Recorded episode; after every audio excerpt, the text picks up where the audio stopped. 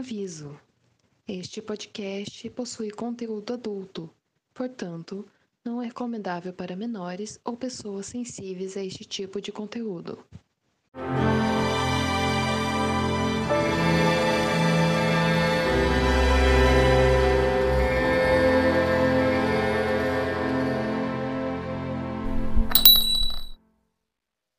Bem-vindos ao Chá em Dalton, um podcast para discutir episódio a episódio da série de TV Dalton Abbey. Eu sou o Gabriel Martins e sou seu host essa noite. E tal qual Edith, se Mary não quer o Matthew, eu quero.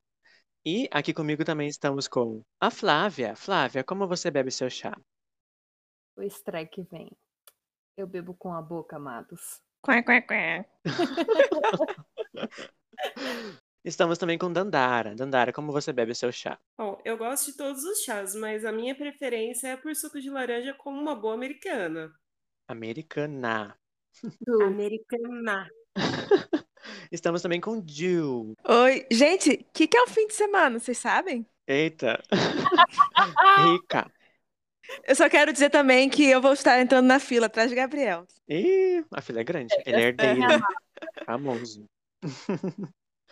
Diz que a fila pra, pra namorar ele é grande. Muito bem bom partido. Começamos então nossa discussão para não nos atrasarmos para a hora do chá. Todos com seus relógios de bolsos apostos e temos agora uma hora. E vamos primeiro para um panorama do episódio. Ele foi exibido i- originalmente no dia 3 de outubro de 2010 e foi escrito por Julian Fellows, que é o criador da série, e dirigido por Ben Bolt. E qual é o que, que fala esse episódio?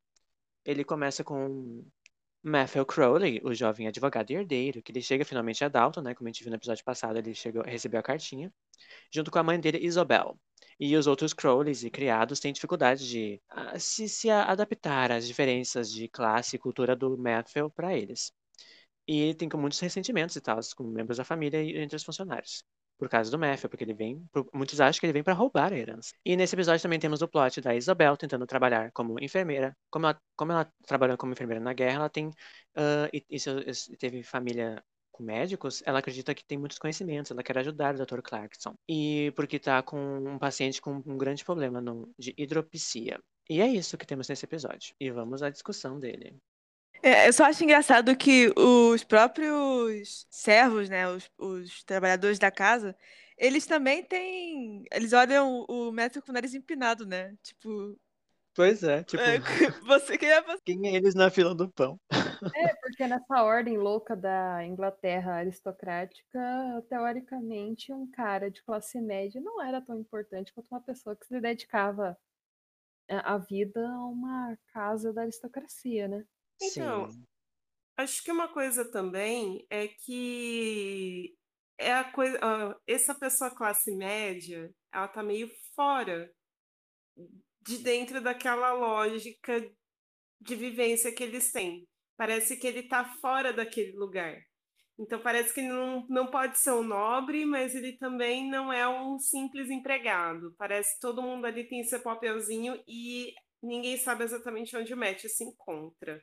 Mas de classe ele é inferior aos Crowley, mas superior aos empregados, mas os empregados basicamente dão meio que suporte ao status do, da família, praticamente, né? Inclusive, destaque de nojentice nesse episódio pra Mary. Nossa, esse episódio ela está insuportável. Eu acho Esse legal também mulher- que no início a gente começa com uma das primeiras diferenças, assim, do- de como é o Matthew e a Isabel levam a vida. E quando eles chegam em Dalton, eles ganham a casinha deles lá. Eles são atribuídos um valete também pro Matthew, que é o Mosley, que finalmente é apresentado, né? Nosso querido Mosley. Ai, querido E- Mosley. É. E o Matthew não quer aceitar o, o Mosley como seu valete, porque ele diz que não precisa, tipo, pra que isso? Coisa de gente rica e snob. Ele recusa, ele fica recusando os trabalhos do Mosley, o que deixa o Mosley muito chateado. Sim, mas como a gente estava pegando um gancho do, do episódio anterior, que a gente fala que essa série ela não é unilateral, né? Você, assim, com cabeça de 2021, obviamente você tende a pensar como o Matthew, né? Por que, que alguém vai contratar alguém para se vestir? Mas, assim, mais no final do episódio, né, a gente vê é, a conversa que o Lord Grantham tem com o Matthew, e você meio que entende também o lado dele, né? Tipo, é, o, o Matthew agora tem responsabilidades e pessoas que dependem dele, né? Então, por mais que ele ache a pessoa mais sem função, né? Ele tem que, tem que ser responsável por essa pessoa agora, né? Porque agora ele é herdeiro. Sim. É, o Matthew, ele, ele e a Isabel, eles são bem essa, esse retrato da união dos dois mundos, da, dessa burguesia em ascensão na Inglaterra com o declínio da aristocracia. Você vê pelo jeito que a Isabel se veste, você vê pelo jeito que o Matthew se veste, você vê até pela questão da profissão dele, porque apesar de ele ser de classe média, ele é o, o, o solicitor, né? Ele não é um advogado, é, advogadinho. Quer dizer, ele não é um advogado fodão que vai lá, veste a peruquinha e vai pro tribunal. Ele é o solicitor que tá ali no dia a dia lidando com o povo. E eu acho que esse final que dá, que o Matthew começa a deixar o Mosley vestir ele, é o Matthew também entendendo qual que é a posição que ele vai ter dentro daquela família e que ou ele aceita, mas possivelmente que ele vai ter que fazer algumas mudanças quanto à postura dele. Sim, totalmente.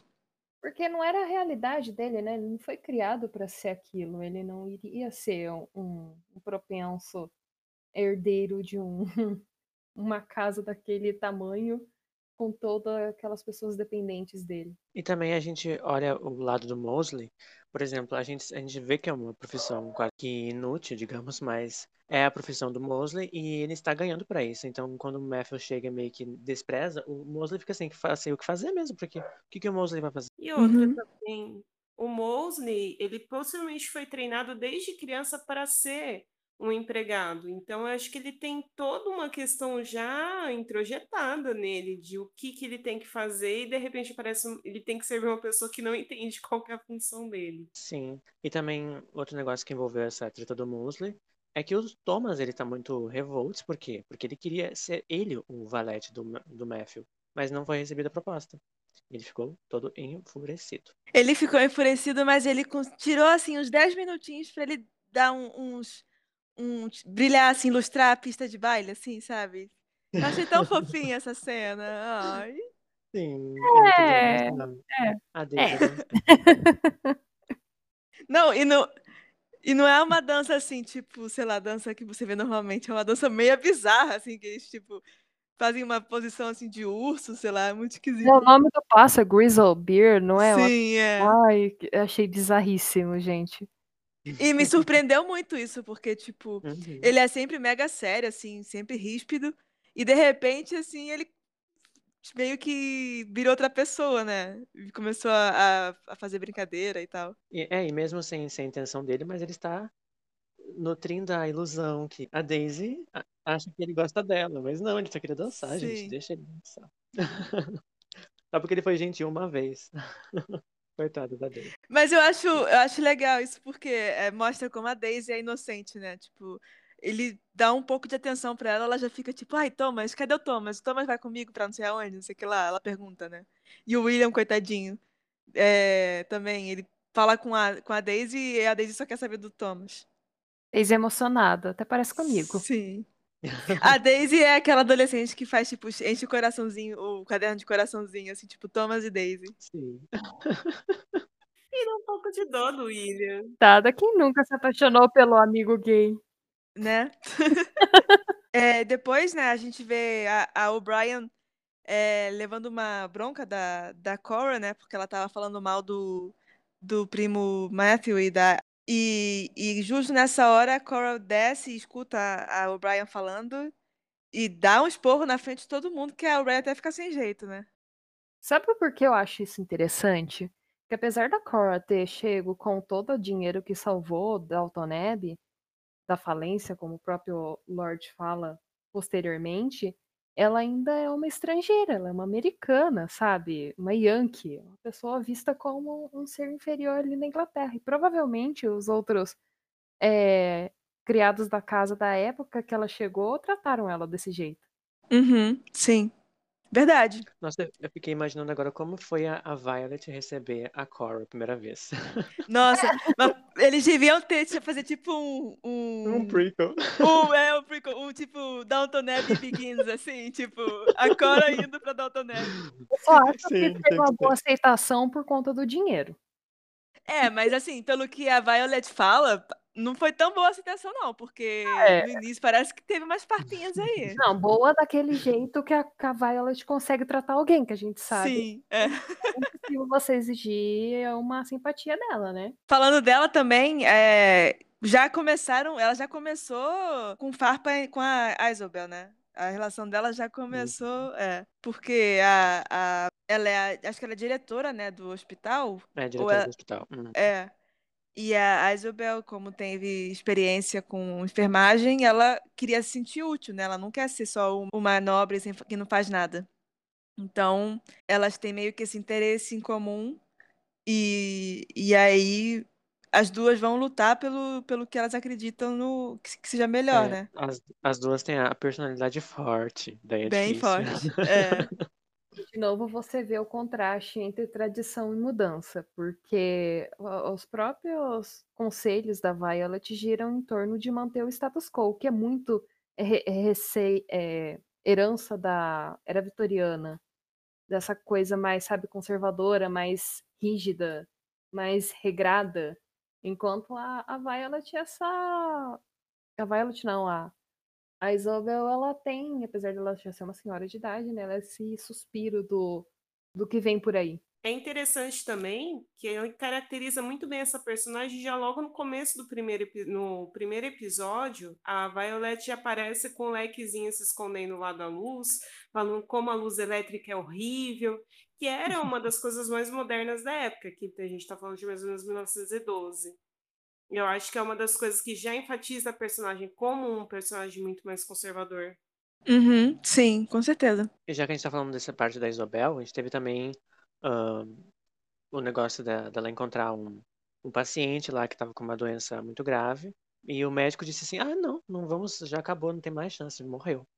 E daí, mas ela- a, a Isabel vê um método mais, mais inovador, digamos, para os padrões de Dalton, mas é muito arriscado e tal. E eles pensam: Ah, não- vale a pena. Daí tem toda essa treta e já entra a Violet no meio, porque a Violet diz: Ah, se o médico tá certo, o médico tá certo. E o médico tá indo contra a Isabel. Mas acaba decidindo fazer o procedimento que a Isabel quer fazer e, a- e acaba dando certo, assim. Apesar do, do, do médico ser arrogante e tal, mas acabou dando certo. Eu, te- eu tenho a sensação que se a Isabel tivesse falado, é, realmente ele tá morto, a prima Violet teria falado, não, a gente tem que fazer de tudo, todos os métodos inovadores pra salvar esse homem. Só pra contrariar mesmo. Mas, gente, vocês não acham um interessante contraste daquela época para 2020 e 2021? É, né, vamos, vamos- sejamos sinceros. Uhum. Quanto... Contraste ou falta de contraste? Não, contraste da não mudança. É. Porque as coisas mudaram, mas as coisas não mudaram. Às vezes 100 anos parece que não foi nada, né? 100 anos. Uma coisa que eu tô viajando agora, né? Porque a década de, 1900 a década de 10 na Europa foi uma década muito progressista, assim. Tinha, teve uma série de mudanças tecnológicas mesmo. Eu acho interessante ver essa relação das duas, como o velho com o novo. Porque era uma época em que isso foi muito forte, né? É, porque foi um pós-guerra, né? Normalmente, quando depois de uma guerra tem uma grande evolução científica, né? E tecnológica. E aí eu acho que a Primeira Guerra Mundial também. Mas assim, É, Dandara, no caso, É. ainda não tinha acontecido a Primeira Guerra Mundial, que vai ser em Sim. 1914, mas nesse tempo foi assim, que eu lembro de alguns vídeos que eu tinha visto sobre como que foi a era georgiana no, na Inglaterra, e eles comentam muito que foi a época em que surgiu a eletricidade, aí surgiu um monte de aparelho, como era a época da Belle Époque também, que era um período de paz entre na Europa por muito tempo, tipo, sei lá, dois anos, que na Europa todo mundo se brigava, mas que eu não vou lembrar direito da parte histórica, mas era assim, foi um período de muita euforia assim tecnológica, porque foi também a época da invenção do carro, da popularização de muita coisa.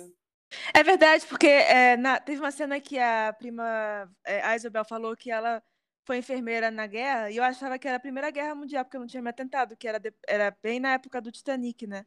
Mas não, o, o Downton Abbey pega as duas guerras, né? É verdade, eu tinha esquecido isso. Uhum. Sim.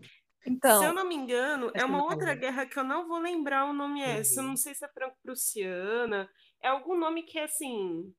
De algum país da Europa que já nem existe mais, se eu não me engano. Mas que é depois eu pesquiso. E antes disso teve as guerras napoleônicas, né? Que foi ali Uhum. na meiota dos 1800. Teve a Guerra dos Boares, é, que inclusive Lord Grant serve com o, o, o, o Sr. Bates.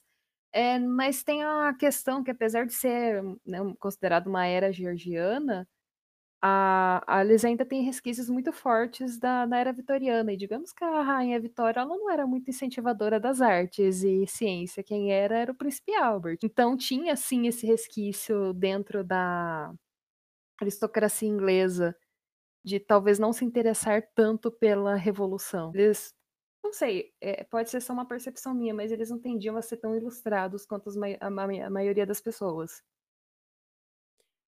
Uma coisa curiosa que eu lembrei também é que foi durante a era vitoriana que teve um crescimento muito grande da classe média, da criação daquilo que seria basicamente assim, do, das diretrizes mais ou menos do que seria a classe média, né, dos diretrizes gerais. É, foi pós-explosão da, da Revolução Industrial. Revolução Industrial, é.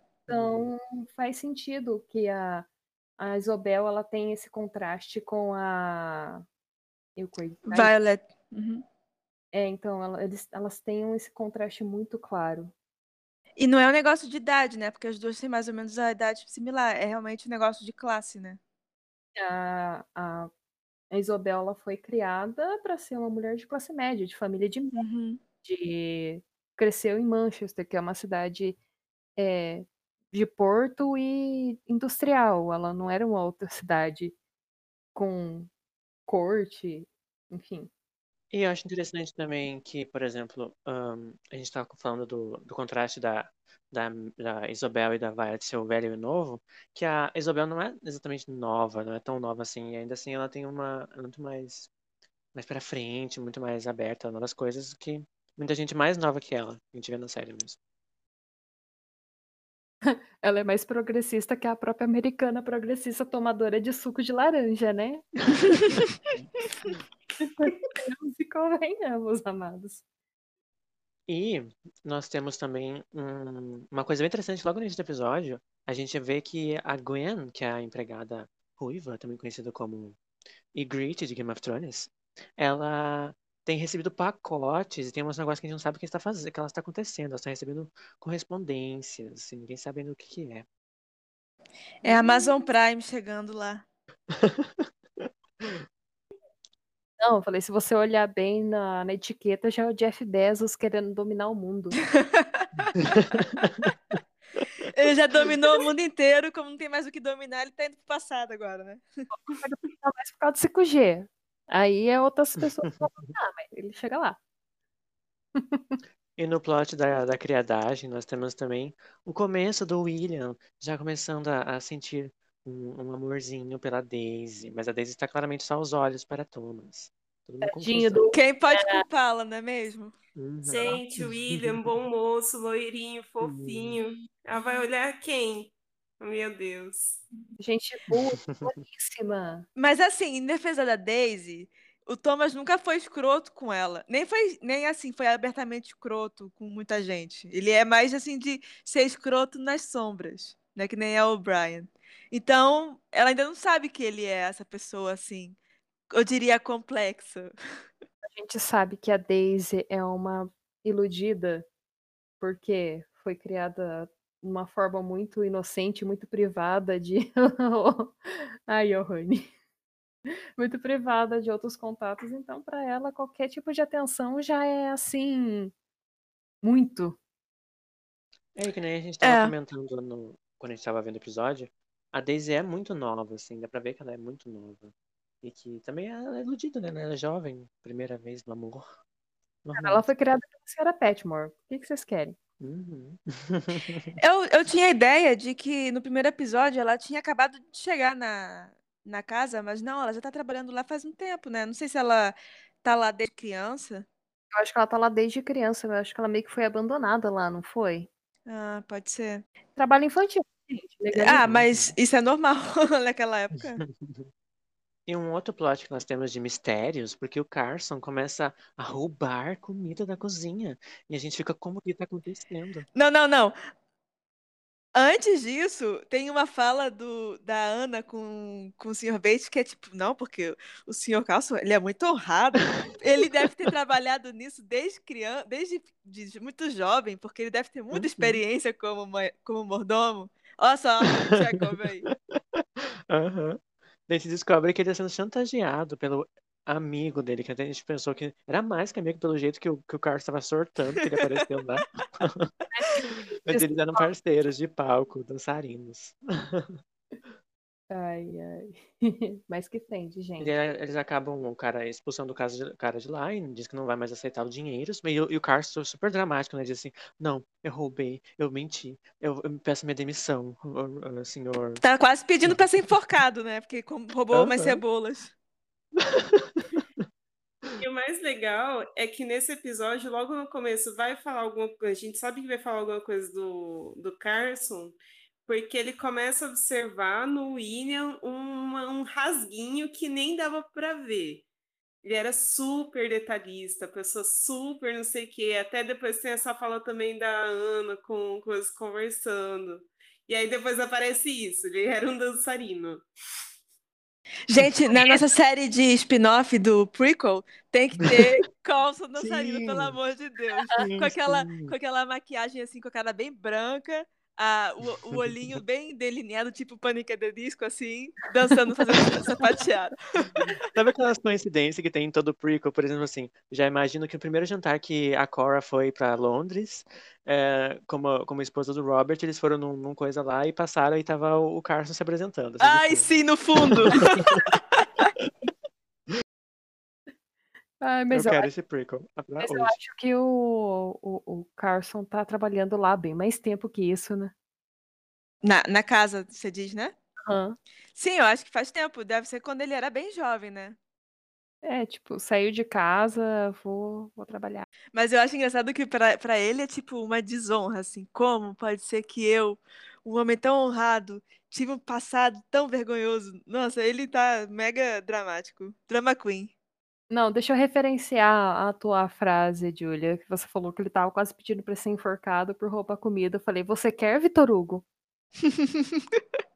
Jean Valjean. É, aí depois, inclusive nesse jantar que a gente tá falando que, que, é o, que o William aparece com o ombro rasgado, é o jantar que, que o Matthew vai pela primeira vez em Daton Web, não é? Sim. E aí ele tá mega tipo, nossa, vocês fizeram tudo isso pra mim, que coisa mais impressionante. E para e pro, pro, pro pessoal lá é mais tipo uma terça-feira, assim, tipo, ah, nada demais. Dia comum. Ele achando Sim. que era É, só faltou falar o pobre, né? Ah, então. Vai conversar com os criados, os criados olhando pra frente, todo duro, porque era o que mandava o figurino, e ele lá, tipo, nossa, gente, o que tá acontecendo? Eu aqui com meu blazer mal cortado, minha camisa amassada, meu colete é, cor de creme, meio estranho. E, te- e o, inclusive teve um, um termo novo que é o jantarsplaining, que é quando o Thomas é, fala, ah não, eu vou segurar aqui a, a bandeja e você vai se servir. E o Matthew, tipo, sim, eu sei. Tipo, mega achando que o Matthew não, não tem nenhuma ideia de como é um jantar, né? Acha que é um animal, gente. Não, ele só não é rico. Quer dizer, não é da aristocracia.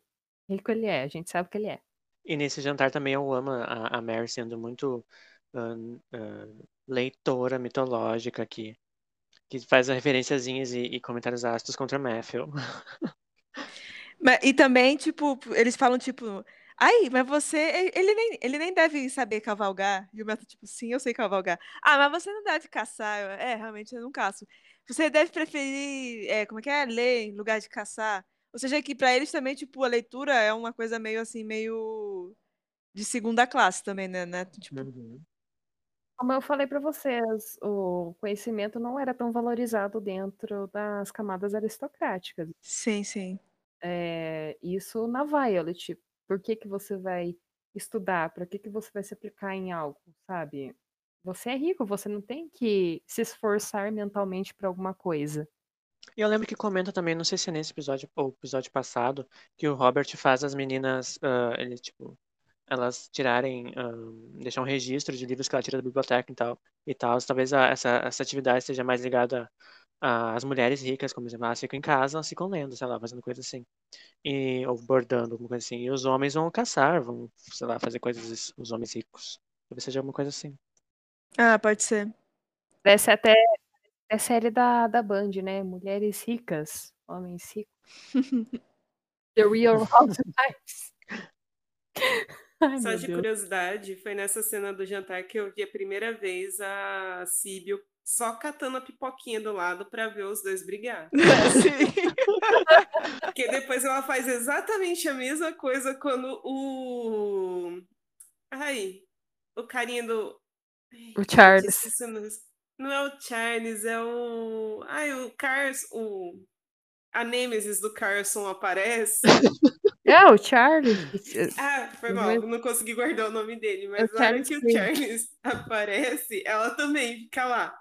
Então, Uhum. né? Vamos lá. Ah, percebemos, né, nesse segundo episódio que Sybil é muito futriquenta. A Síbil é o próprio meme do aquele gif do Michael Jackson comendo pipoca no thriller. Exatamente, é Uhum. Sybil. Ela quer estar onde tá o fervo. Ela gosta do fervo do proletariado também, ela gosta de se envolver. Já tem a consciência de classe sur- surgindo nela. E depois disso, né, a gente vê que, que a prima Violet já começa a somar um mais um e pensa, calma aí, Matthew é o herdeiro, ele é homem, Mary é mulher, eu acho que pode haver aí uma junção aí. Só que, É, né, e- e nesse- a Mary não ajuda, né? Ela não, não está disposta. E uma, uma coisa que acontece também é que temos um momento de Edith, né? Edith pensa assim, ué, a Mary não quer, eu quero, por que, que eu não posso? Vou lá também. E a Mary, a, Edith vai lá futricar nas cartinhas da- dos livrinhos da Mary também, porque a Edith, ela é só curiosa, gente, ela só queria saber um pouquinho mais, nada, mais- nada demais. aham. Ai, gente, Edith. Mas olha só, a Mary não quis, qual é o problema? Eh, Se ela não quer, a outra quer. Era a Edith que tava de luto por causa do Patrick, querido. Pelo amor de Deus. Mas, é, mas olha o Isso bom aí é partido que é o Matthew. Ele, ó, tudo que ele é, ele vem com uma herança, vem com, com a beleza, com inteligência. E daí ela Mas- pensa o quê? O, o, o, o primo Patrick passou já, é isso? Ah, não, não é assim não. É, voltando um pouquinho para para aquela trama da Isabel com o médico, que médico nojento, muito desagradável, eu sempre tive uma sensação assim como que ele também não dava muita atenção porque ela falava porque ela era mulher. Vocês tiveram essa, essa sensação também? Sim, sim, muito. Uhum. Talvez se fosse um, um jovem aspirante menino, médico, sei lá, o, o, que, o que viveu na guerra, uma coisa assim. Ele, é que esse, esse médico também é um escrotinho também. A gente vai ver depois outras coisas que ele faz, mas é bem caro de ter isso mesmo, assim, sabe? Inclusive, ele falou, ele, tipo, no início do episódio, ele falava, não, de jeito nenhum, eu vou fazer esse tratamento, ele é muito progressista pra mim, não sei o que lá. E aí, quando ele faz finalmente o tratamento, né?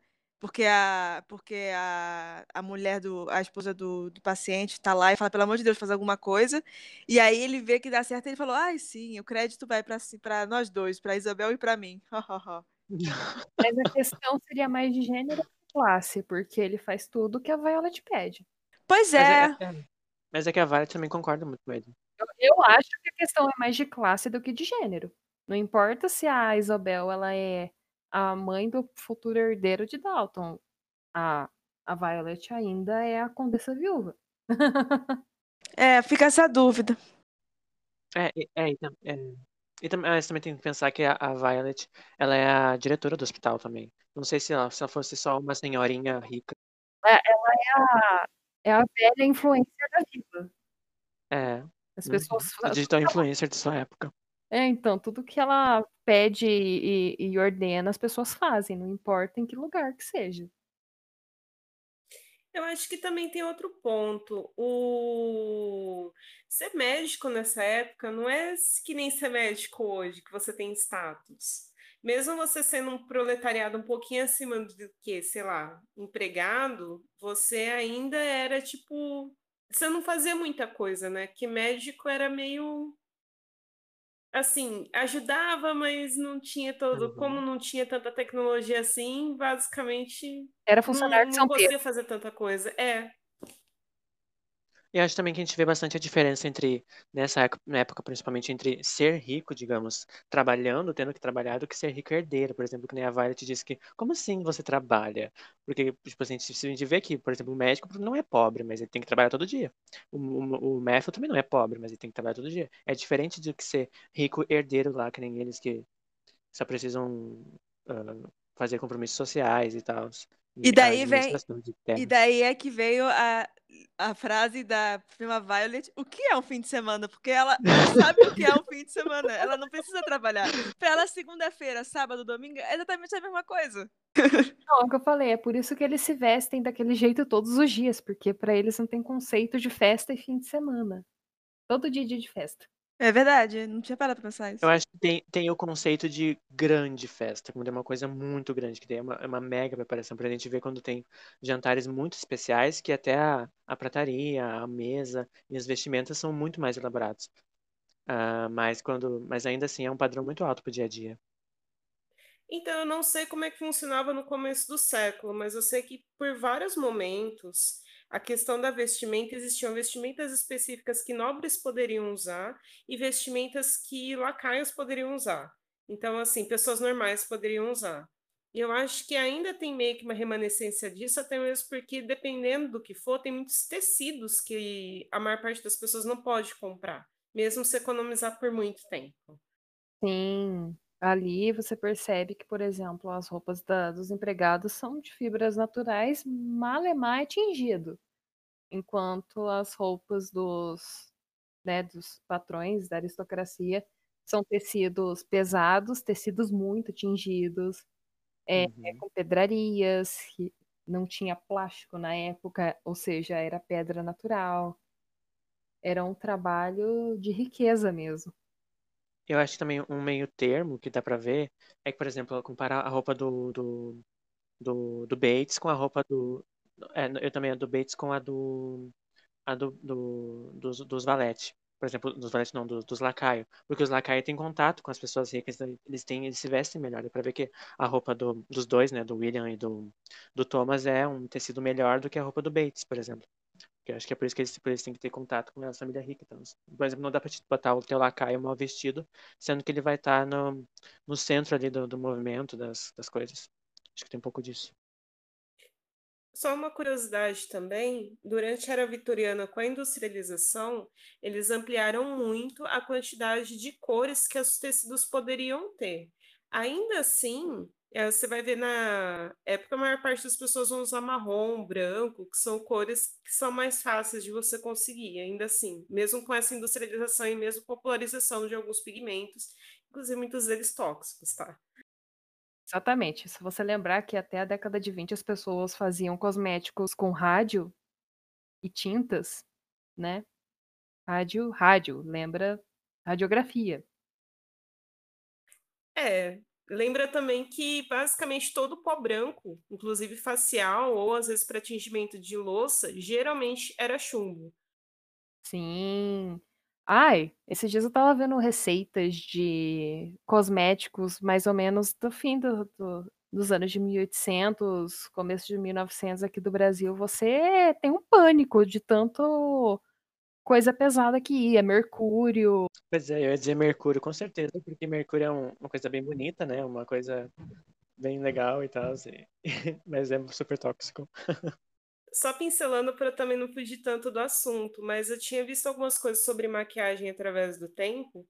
É assim, mercúrio era muito usado também por conta do, da parte vermelha, principalmente na China, que é conhecido como vermelho chinês, se não me engano. Eu acho que é relacionado às duas pedras, que acho que é o oceano, mas enfim, eu vou começar a viajar. É, mas no início, no, durante a era vitoriana, se usava menos maquiagem. Mas eles usavam coisas do tipo pingar dona no olho para ficar com a pupila dilatada. E algumas coisas retardadas desse tipo. E no começo do século, aí eles começaram a ter a ideia de que podia usar um pouquinho de maquiagem.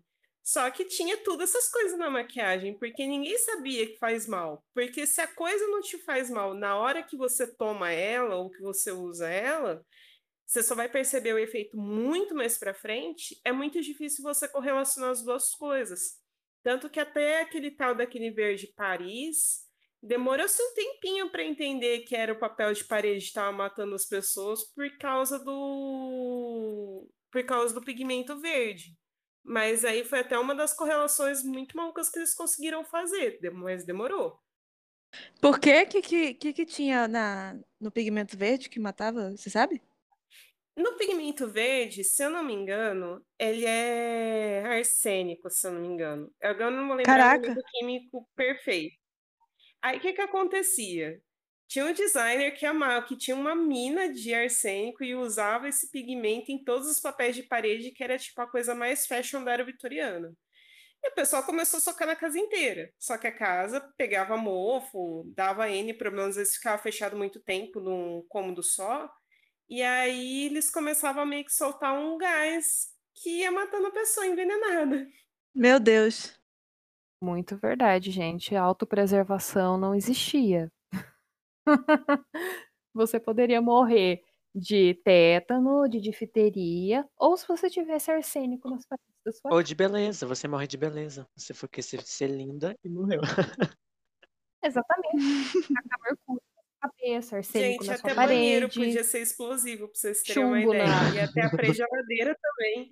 É porque não existia sifão. Como assim? Como então assim? voltava. O que não existia também era a questão da corrente de água. Eu sei que existia já o banheiro, a privadinha, só que parece que acumulava todo a. É assim, e podia explodir, porque querendo ou não é gás, né? Metano. Nossa, Acumulando que cheiro. De onde você está ficando.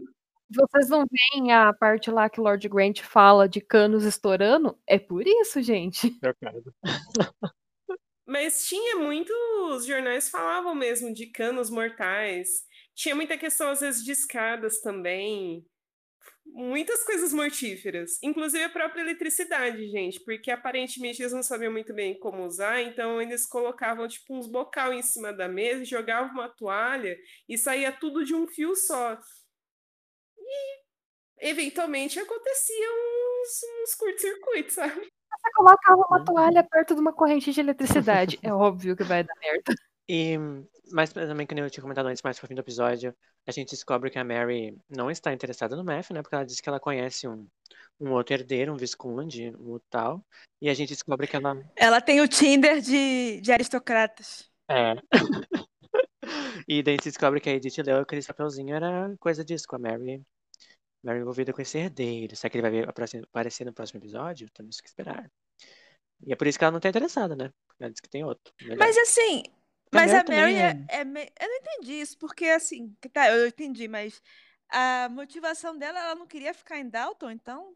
Pois é, eu eu não sei, parece que ela não quer dar o braço a torcer pro. Matthew, porque ela tem essa, essa rivalidade com o Matthew. Ai, eu não preciso do Matthew, eu tenho outro. Eu acho que a questão dela é mesmo essa. Ela não quer ser a moeda de troca para salvar a herança dela. Por mais que isso seja o que ela mais quer. Eu entendo um pouco a Mary, porque a impressão que me dá é que ela, assim, quer se fazer de forte, mas ela também não gosta da ideia de ser a total herdeira daquilo, sabe? Eu acho que ela não consegue lidar muito bem com aquilo. E eu acho que quando ela vê o Matt, ela fala assim, ai não, mas eu já tenho outro lá muito melhor e muito mais sofisticado e tão rico. É porque assim, ela é tão escrota com o Matthew que parece também que ela não quer porque ele não é nobre, É, né? ela ela despreza porque ele é advogado. Ela despreza literalmente, né? Ela fala, nossa, você não, não, não caça, você Nossa. não anda de cavalo, você não sei o que Eu lá. acho que tem um elemento também que ela quer meio que fazer o próprio caminho dela. Eu acho que é isso que me Uhum. dá um pouco a impressão da personagem. É, mas acho que ela não parou pra pensar que se ela ficasse com esse senhor eh, Napier, eh, ela teria que sair de Downton, né? Mas acho que ela não pensou tão longe assim Uhum. ainda, não sei, parece. A Mary, é- a Mary é pragmática, só que nem tanto. Ela não consegue enxergar além do orgulho dela. É, eu acho que tanto que ela até, eu acho que pra ela tudo bem se a Edith, por exemplo, ficasse com o Matthew, porque aí ela, sei lá, ficaria na casa com a irmã, né? Uhum. A família não perderia a casa, né? Sim. E também, depois de toda aquela reviravolta do hospital, né, mais pro final, ahn, eles propo- a, a Violet fica revoltada, né, que, tipo, eles querem dar um pouco mais de destaque pra, pra Isobel, né, porque ela, pra levar ela pro conselho. E E a, e a Violet claramente não quer, mas eles acabam fazendo a proposta pra Isabel ser a conselheira do hospital. E ela acaba aceitando. Sim, ela é co-diretora, né? Eu Uhum. adoro que o Lord Benton fala que a, que a mãe dele já te- teve o monopólio por muito tempo, então tá na hora já da Isabel Sim. Entrar em papel aí. O que vai dar uma das melhores dinâmicas da série inteira, que é a Isabel e vai. Meu Deus, sim. A gente tem que pensar num nome pra essa dinâmica. Sim. A cara da da Violet falou assim, olhando meio torto, com a, com a papada em evidência, tipo, "Ah, que ódio. E é assim que acaba o episódio, né? Essa de- guerra declarada entre as duas, né? E a gente fica especulando o que vai acontecer. Que claramente vai dar treta, essa história do hospital aí. Eu achei, eu achei o final desse episódio meio abrupto, É, né? também Tipo, achei. acabou assim, Uhum. tipo. E comparado ao episódio 1, que tem um, acaba bem, é bem con- construído para acabar naquele momento, como um gancho mesmo, esse é um pouco menos, Sim, assim. é. Mas continua dando vontade de ver, Uhum. assim, dá pra... Continua sendo empolgante. Tanto que a gente ficou lá, nossa, acabou. Porque você, ouvinte, caso você não saiba, nós nos reunimos literalmente e assistimos os episódios. Isso mesmo. E porque de bicicleta, a gente tem quase certeza que ele tem um apartamento em Manchester de taco. Ah, é, tem o rolê do Eco, Eco Matthew. Ninguém É vai comentar cowboy. que o Matt é vegano. e que ele é pai de não é plantas. Mas eu não tô, eu não tô lembrada de da onde que saiu Começou isso. com ele pegando os frutinhos. e aí ele não anda ca- ele não É por causa que ele não anda a cavalo. que ele não caça. É, depois ele disse que não dava cavalo. Ah, é, Ele é muito vegano. que ele não caça. É, tem bicicleta. E ele foi lá na, na casa de bicicleta. Foi de bicicleta do povoado, gente. Como Uhum. assim? Ele deveria ir ao mínimo de Sim. charrete. Ai, mas deve ser muito bom andar de bicicleta lá no climazinho frio. se É tudo natureza, né? Deve ser bom pra caramba.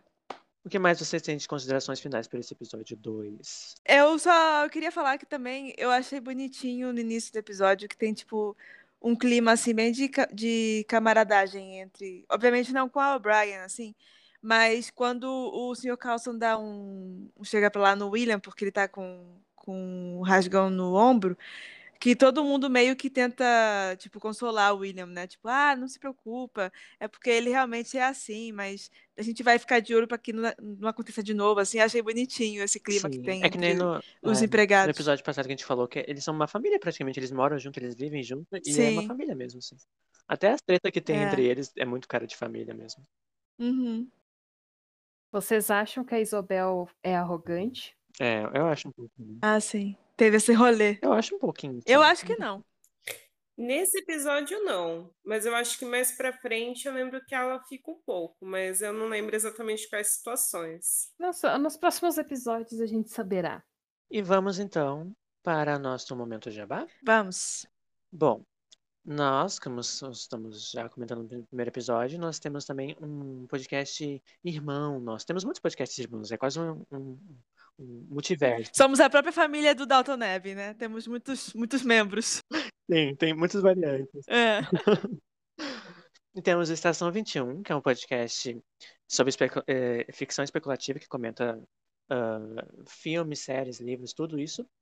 E lá é um podcast colaborativo, então seja quem pode, quem escuta pode participar. Pode participar fazendo pauta, gravando, editando áudio, fazendo fanfic, a gente escreve fanfic também. Diz que a gente está escrevendo uma história de época também, não sei, vem aí. Não sei se tem relação com Dalton ou não. Será? E é isso, o Estação 21, que é arroba esta- estação, só que o C, em vez de cedilha C, e sem, tio, né? Estação 21 pode. É, a gente também tem o Baladas de Nárnia, né? Que é um podcast que foca nas crônicas de Nárnia. E agora a gente é, tá fazendo também algumas lives também para o pessoal conhecer essas caras. Eu vou estar devendo, eu acho, as lives, mas se vocês quiserem ver o Gabriel em toda a sua glória, tem, podem visitar a gente. É, o arroba é Baladas de Nárnia no Instagram, no Twitter, no YouTube também, né? Sim. E segue a gente lá. A gente também tem o podcast Leia como uma Garota, que é um podcast do Clube do Livro, que é só de autoras mulheres e é exclusivo para e o clube é exclusivo para mulheres trans e cis. A arroba é LCUG. Isso mesmo. E além do Estação, né, eu tenho mais outros dois jabás, porque eu tenho muitos jabás ultimamente. O outro jabá que eu tenho é o site Coop Geeks, que se escreve C-O-O-P Geeks, e o arroba é Coop Geeks, que é um site de cultura pop e tal, de notícias e tal. Temos muitas novidades, em breve teremos novidades, novidades muito bombásticas inovadoras no site. Então segue lá se você gosta de dessas notícias de séries e filmes de cultura pop, Marvel, DC, Disney, tudo isso. E temos também uma, uma, um jabá, porque somos também somos muitas escritoras. Eh, além da Johanne, é, que participou do episódio 1, eu também sairemos numa, numa antologia de livro, é um livro de fantasia que se chama Cidades Infinitas. Ele tem uma antologia de contos de fantasias urbanas, da editora Cyberus, que está aí agora até a altura desse episódio já terá saído. Então, só chegar lá na Amazon e procurar por Cidades Infinitas, da editora Cyberus. Que é isso lá. Temos contos nossos lá. E é isso, gente. Damos um tchauzinho? Sim. Tchau, gente. Até semana que vem. Até. E voltaremos com um, um novo elenco, né? Quase um novo elenco. E para comentar o episódio 3, que dizem que é polêmico. É, bombástico esse episódio. Uhum. Vem, Vem aí. aí. E é isso, gente. Nós podemos nos atrasar, né? Acabou a nossa hora do chá, temos Ai, que meu Deus. jantar. Bora colocar É a isso. Sem roupa amassada, gente, por favor. É, ah, por favor, usem o valete de vocês, né? Não, não deixem o coitado esperando você, olhando vocês se vestirem. A função dele é passar sua roupa. Não saia com a roupa amassada. Ouviu, Matt? Eu tô falando com você. É isso, gente. Tchau. Tchau. What is it? Dinner is served, Your Ladyship.